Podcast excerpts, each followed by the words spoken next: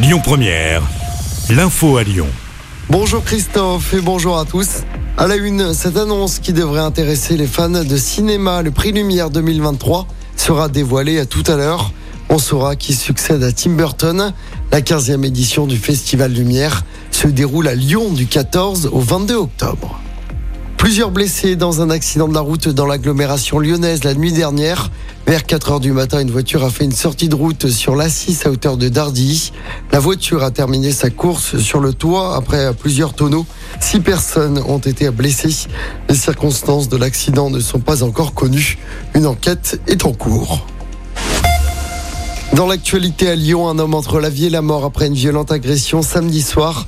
Un homme de 22 ans a été frappé à la tête par plusieurs individus. Ça s'est passé vers 23h30 rue Saint-Amour dans le 3e arrondissement. La victime a été évacuée dans le coffre d'une voiture. L'agression aurait été commise par une bande rivale.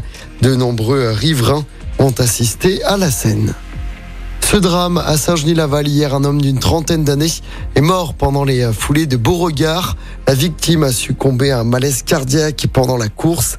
Malgré l'intervention des secours, il n'a pas survécu. Comment lutter contre les déserts médicaux? L'Assemblée planche sur une proposition de loi à partir d'aujourd'hui. Parmi les mesures envisagées, verser une allocation aux jeunes médecins qui s'installeraient dans les déserts médicaux. Mais avant cela, il y aura l'examen de la motion de censure déposée par la NUP la semaine dernière après l'échec de la proposition de loi du groupe Lyot pour faire abroger la réforme des retraites.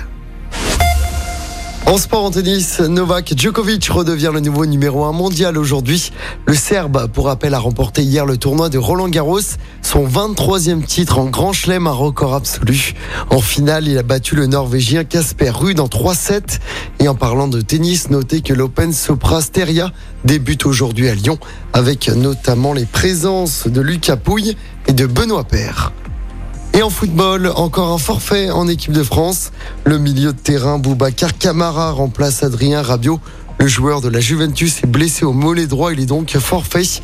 Je rappelle que les Bleus se déplacent à Gibraltar ce vendredi pour un match de qualification à l'Euro 2024. Nos Bleus recevront ensuite la Grèce la semaine prochaine, lundi prochain au Stade de France. Écoutez votre radio Lyon Première en direct sur l'application Lyon Première, lyonpremière.fr et bien sûr à Lyon sur 90.2 FM et en DAB+. Lyon Première